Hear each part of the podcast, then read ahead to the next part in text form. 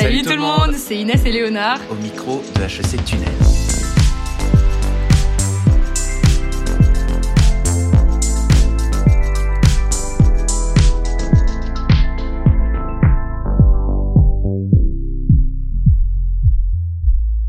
Si tu veux aller vite, marche seul. Mais si tu veux aller loin, marchons ensemble. Dans ce proverbe africain connu de tous se cache une vérité profonde et forte, celle du networking. C'est un concept si répandu dans les écoles de commerce que nous le tenons pour acquis. Or, dans cette banalisation, nous en ignorons la subtilité. Car le réseautage, comme tout artisanat, ça s'apprend, ça se raffine, ça s'excelle. Et comme tout artisanat, il demande une initiation. Chers auditeurs, c'est notre honneur et votre privilège aujourd'hui de recueillir l'expérience du roi du réseau en personne, le Network King, Melchior Benetton. Son Altesse, qui foule les dalles d'HEC depuis septembre après un bachelor réussi à Warwick, se distingue par sa vitalité. Tant dans le monde professionnel que sur un terrain de rugby, tel Aristote, il sait saisir le kairos pour ramener la coupe à la maison. Et en matière de réseautage, c'est la référence d'HEC. Il dégaine son LinkedIn plus vite que son ombre, avec plus de 3300 connexions sur cette plateforme, il propose des accompagnements personnalisés à des étudiants désireux d'intégrer des écoles de commerce par admission parallèle grâce à son entreprise Potentialis. Et dès juillet, il partagera ses talents avec les banquiers de Morgan Stanley, ayant décroché le précieux sésame il y a quelques mois maintenant. Bref, Melchior peut légitimement être appelé le networking. Et alors, sans plus attendre, Melchior, merci d'être là, malgré l'impératif des partiels, pour cette masterclass très attendue. Et alors, pour commencer, est-ce que tu pourrais nous donner ta définition du networking? Parce que, est-ce que finalement, le networking, c'est si mal que ça, c'est si diabolique? Hello l'équipe, merci beaucoup de, m'accueillir. Donc moi, je pense que le networking, c'est vraiment quelque chose qui a mauvaise réputation, alors que faut pas. Le networking, en fait, c'est quelque chose qui est vraiment unique à chaque personne. Chaque, chaque personne le fait à sa propre manière et chaque personne a des buts vraiment différents. par exemple, moi, je voulais être banquier, je vais être banquier en début de carrière, mais il y a des gens qui veulent faire du théâtre, qui veulent faire de la musique, qui veulent faire de la start-up. Et donc, en fait, le networking, c'est un exercice relationnel avant tout. Un exercice relationnel ne peut pas vraiment être négatif ou ne devrait pas avoir mauvaise réputation. Je pense que le networking, ça a une mauvaise réputation parce que tout le monde pense à la banque, au private equity à la finance en général quand on parle de networking. Mais dans un sens large, quand, quand on est en école de commerce, quand on est avec ses potes d'enfance, on network, même si on l'appelle pas comme ça, on est amis, on a des relations, in fine, d'une certaine manière, c'est aussi du networking. Donc je pense qu'il faut que chaque personne network à sa manière et trouve son propre style. Donc pour, pour progresser rapidement, en fait, il faut avoir une, une méthodologie qui, qui, fonctionne. Et quand je dis qui fonctionne, c'est qui fonctionne pour, pour toi, donc, euh, la première étape en fait de la méthodologie, c'est de comprendre que le networking c'est un exercice relationnel. D'accord? C'est pas juste un truc que tu fais dans le vide ou que tu fais un peu de manière aléatoire. C'est un truc qu'il faut vraiment comprendre et tu vas networker en fonction de tes atouts. Donc, si tu es un mec qui est plutôt discret, qui est moins à l'aise d'aller vers les autres, tu vas pas networker de la même manière que quelqu'un, par exemple, comme moi, qui est très à l'aise, qui a pas peur d'aller vers les autres et tu vois, chacun a sa stratégie. Donc déjà, je pense que la première partie de la méthodologie, et c'est ça qui va te permettre de progresser, c'est de comprendre euh, l'approche que tu as envie d'avoir avec les gens. Est-ce que tu es quelqu'un qui va plus se jeter dans le tas et puis être, tu vois, euh, qui va rassembler les gens ou est-ce que tu vas être plus stratégique? Comment est-ce que tu as envie de te pitcher? Et donc, cet exercice relationnel, il passe avant tout en étant authentique et raconter, tu vois, ton histoire comme tu le sens, tu vois. Comment est-ce que tu aimerais te présenter vers les autres? Comment est-ce que tu aimerais que les gens se souviennent de toi? Donc fondamentalement, faut être charmant, faut être euh, un mec sympa ou une meuf sympa. Et, euh, et donc au final, trouver l'approche qui fonctionne pour toi. Et c'est ça après qui va te permettre en fait d'accélérer le processus, d'étendre ton network en fonction du, des, des, du, secteur que tu vises. Alors, moi, je trouve ça hyper intéressant parce que ça veut dire quand même qu'il y a de l'espoir même pour les gens qui sont introvertis. Donc ça, c'est très cool parce que souvent, on a un peu la préconception de se dire, euh, de toute façon, euh, les rois du networking, c'est euh, les gens qui sont super à l'aise à l'oral, qui sont hyper outgoing et tout. mais tu dis que chacun peut avoir son approche. Donc ça, c'est intéressant. Et ça nous projette directement dans la méthodologie que tu es là pour nous présenter. Donc, avec les années, effectivement, tu as développé une forme de liste, en soi c'est un peu informel, mais de, de do's and don'ts un peu. Alors on va commencer par les do's peut-être du coup, donc les choses qu'il faut faire pour être un bon networker. Alors dresse-nous un peu le, portrait du bon networker, quels, quels seraient les conseils que tu donnerais à quelqu'un qui débute? Genre un L3, je sais par exemple. première chose, comprendre son storytelling, comprendre la force de son profil, parce qu'en fait, c'est ça qui va te donner tous les atouts, toutes les cartes en main pour réussir en, termes de networking. Si tu fais pas cet exercice initial, à un moment, tu vas te prendre un mur, parce que le gars va se dire, lui, il est pas authentique, il est chelou, il essaye de parler finance alors qu'il y comprend rien. Et je dis finance, mais ça peut être tout et n'importe quoi. Donc, premier élément, le storytelling, comprendre la valeur de son profil. D'accord? Le deuxième élément, euh, c'est comprendre qu'il n'y a aucune mauvaise rencontre. Quand tu rencontres quelqu'un, tu sais pas si dans 10 ans, le mec, il va monter sa startup, il va te demander d'être le CFO ou il va te demander de, tu vois, de créer une maison de studio. Donc, il faut toujours être hyper ouvert d'esprit. Et, tout ça, en fait, c'est hyper important et je m'adresse particulièrement à L3 euh, qui arrivent dans la matrice de HEC et qui sont confrontés à cet élément très international, euh, tu vois, qui sont pas, pas vus avant, surtout si ils ont eu la chance de, grandir en France, euh, de pas de pas avoir peur en fait par exemple des élèves internationaux qui peuvent faire peur parfois parce qu'ils ont beaucoup de stages, ils sont plus vieux, ils ont plus d'expérience de vie professionnelle. Anglais. Voilà, faut parler anglais. N'hésitez pas à aller voir euh, ces gens-là parce qu'ils ont plein de choses à vous offrir. Et je sais qu'il y a un peu ce truc prépa, élèves internationaux, etc. Mais vraiment, essayer de, passer au-dessus de tout ça et aller vers les autres, que ça soit dans le contexte d'HEC, des L3, des IS, mais aussi dans la vie. Il n'y a pas de mauvaise rencontre. Soyez attentifs, posez des questions, essayez de vraiment, vous avez 10 minutes avec cette personne, d'approfondir le truc à max, et après d'en tirer des conclusions une fois que vous avez terminé cette interaction. Et ce mec, il sera toujours dans votre poche. La vie, c'est un hasard, mais c'est aussi you make your own luck. Le mec, il vient vers toi, tu as une bonne opportunité, tu vois, marque le coup, et tu deviens poteau-poteau avec lui et pas forcément ultra pote, mais une fois que tu auras besoin de lui, euh, ou qu'il aura besoin de toi, bien sûr, parce que le networking, je pense qu'il faut le répéter euh, le plus de fois possible. It's a two-way street. Le mec, tu l'aides, comme lui, il va te demander de l'aide et il faut toujours être prêt à aider les gens. D'accord? Ça, c'est, le, je pense, un des trucs les plus importants. Parce qu'il y a beaucoup de gens, tu vois, donc là, je vais peut-être passer à do's and don'ts.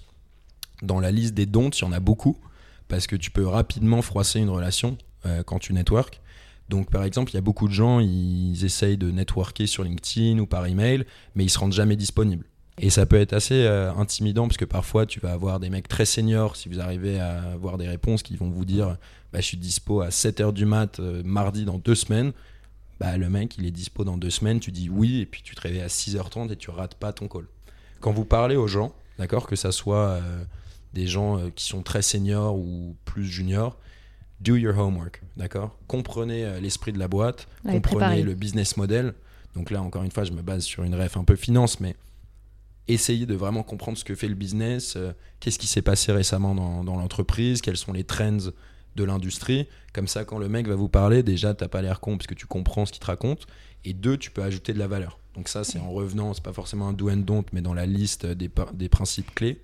Mais donc comme si c'était un entretien en fait euh, d'embauche quoi, tu vois. Pas sous-estimer l'entretien ouais, Ouais, parce que chaque, euh. chaque interaction est importante, ce que je disais. Donc il n'y a pas de hasard et en même temps il faut rester open-minded. Évidemment, c'est pas le même euh, esprit parce qu'en entretien, tu es hyper corpo, tu es en costard, là tu es, es, en, es en bière, qui tu chill et c'est sympa, tu prends un café ou tu es au téléphone.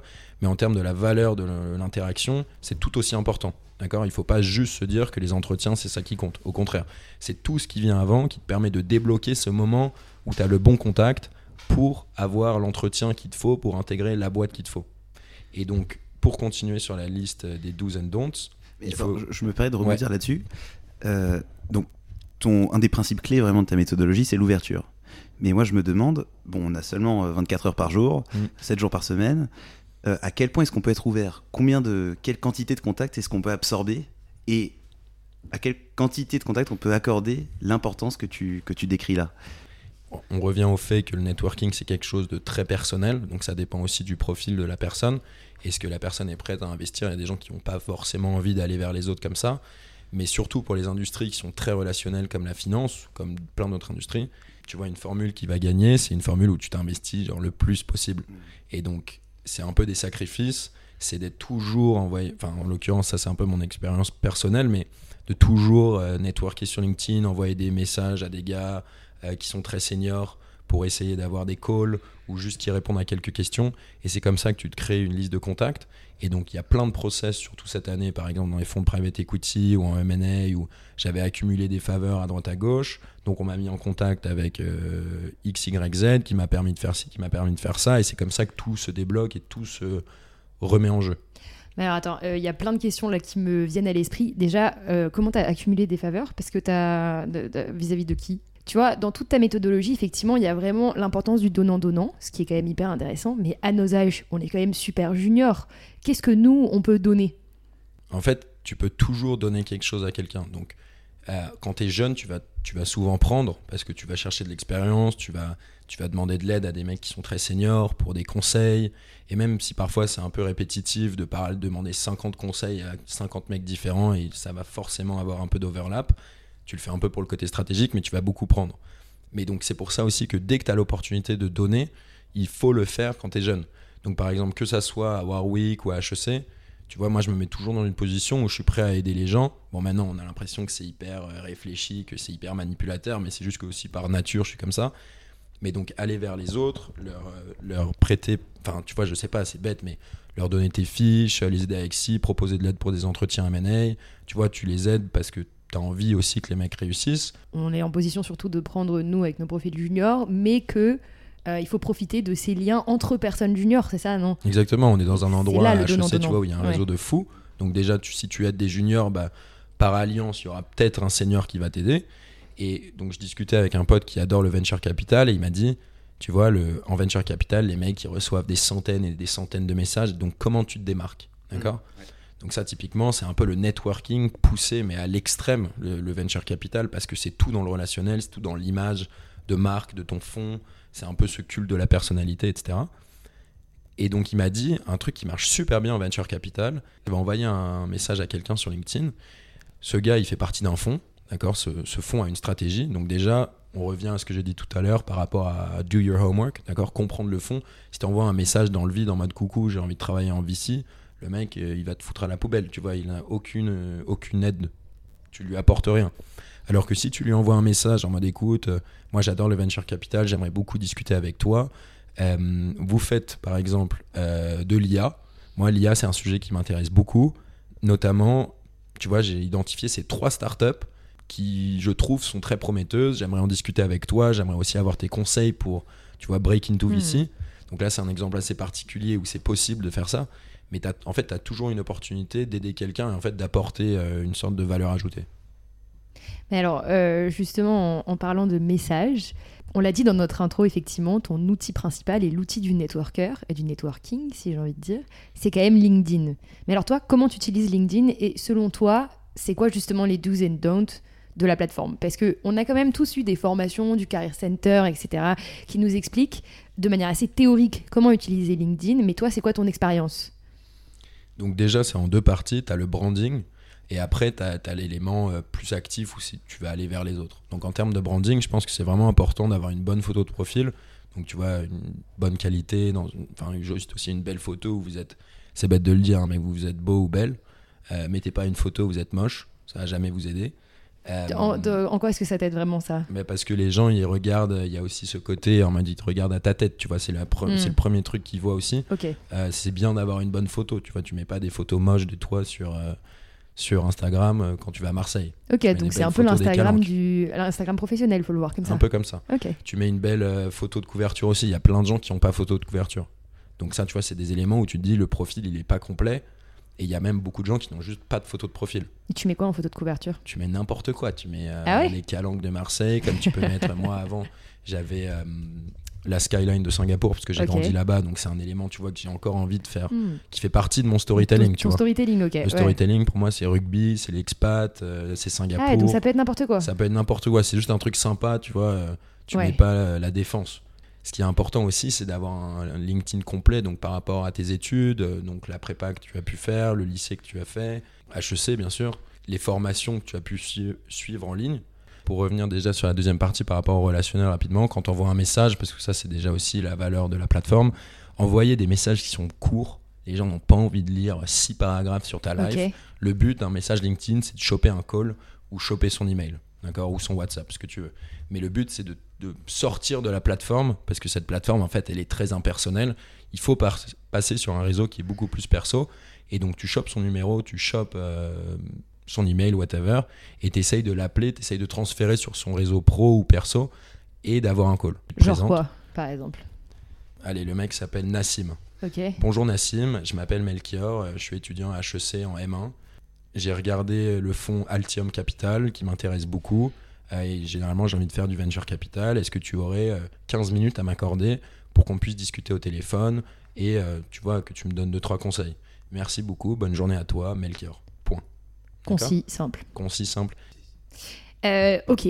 Alors, ok, hyper intéressant. Donc, après LinkedIn, la méthode un peu globale et tout, moi, j'aimerais bien qu'on rentre très précisément dans l'entretien en lui-même. Parce qu'effectivement, tout ça, c'est pour ultimement décrocher un entretien, on est d'accord? Donc, euh, savoir networker, choisir les bonnes personnes, être ouvert d'esprit, envoyer des messages brefs, etc. Maintenant, une fois que tu es à l'entretien, c'est quoi les do's et les don'ts?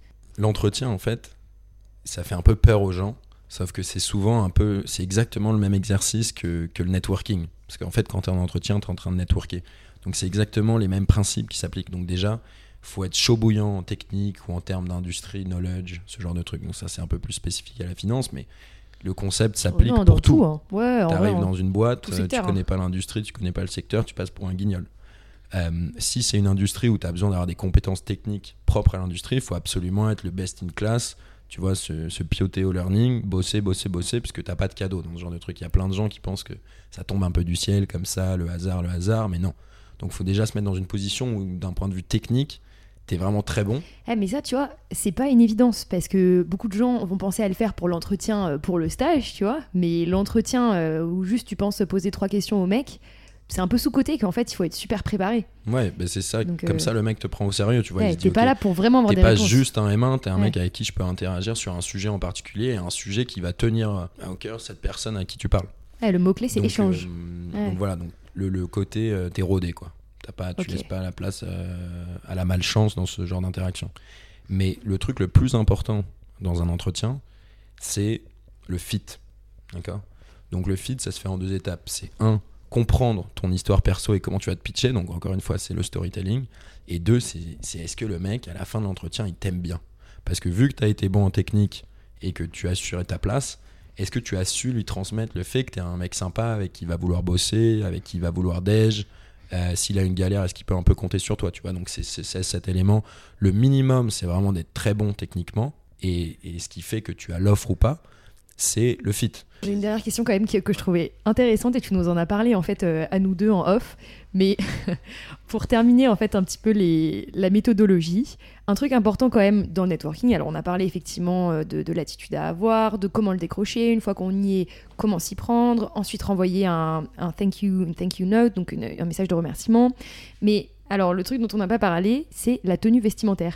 Moi, je me demandais, euh, est-ce que tu as. comment tu t'habilles, toi, pour aller en entretien? Est-ce que ça dépend des entretiens, de la personne que tu vois euh, Est-ce que tu as une petite typologie à nous, à nous partager?